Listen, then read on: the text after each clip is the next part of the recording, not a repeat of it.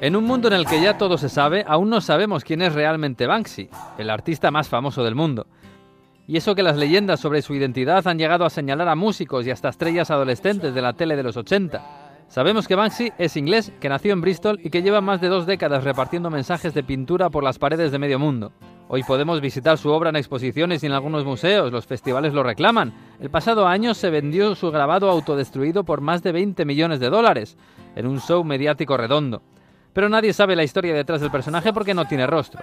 Y eso que él mismo dirigió una película, Exit Through the Gift Shop, estrenada en Sundance, un documental en el que aparece, convenientemente ensombrecido y con la voz distorsionada. Lo que sí sabemos también es que Banksy es futbolero y zapatista.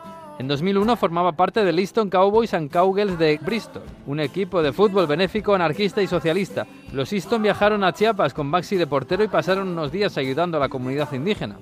Se midieron en el campo al Ejército Zapatista de Liberación Nacional, que organizaba partidos contra equipos amateurs y hasta algunos profesionales. En 1994 habían jugado contra una selección de futbolistas mexicanos capitaneados por Javier Aguirre, simpatizante de la causa. Jugaban de negro y no se quitaban el pasamontañas.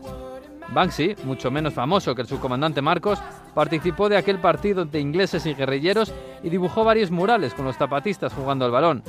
A la libertad por el pueblo rezaba la imagen de un hombre encapuchado y armado con un fusil, rematando de chilena. Allí le hicieron fotos dibujando y las fotos vieron la luz en un libro que se publicó en 2010, convenientemente pixeladas, claro. Había llegado ya la fama y la crítica a una obra que se exponía en el Museo de Bristol, dentro y no fuera como hasta entonces había acostumbrado.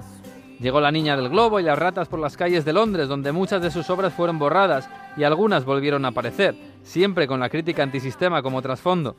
Llegó el Muro de Israel, donde se ha convertido en una de las principales atracciones turísticas y donde el propio Banksy ha abierto un hotel con las peores vistas del mundo, según reza la publicidad, vistas a la división. Y llegaron también las teorías sobre su identidad. Una de las más recurrentes lo identifica como Robert de Naya, vocalista del grupo Massive Attack, también de Bristol, también futbolero y hoy director artístico del club de fútbol Green Forest, un excéntrico equipo ecologista y vegano que promociona zumos y proyecta un nuevo estadio de madera, un fútbol y un mensaje algo más sofisticado que aquellos murales en Chiapas donde Banksy hacía de portero.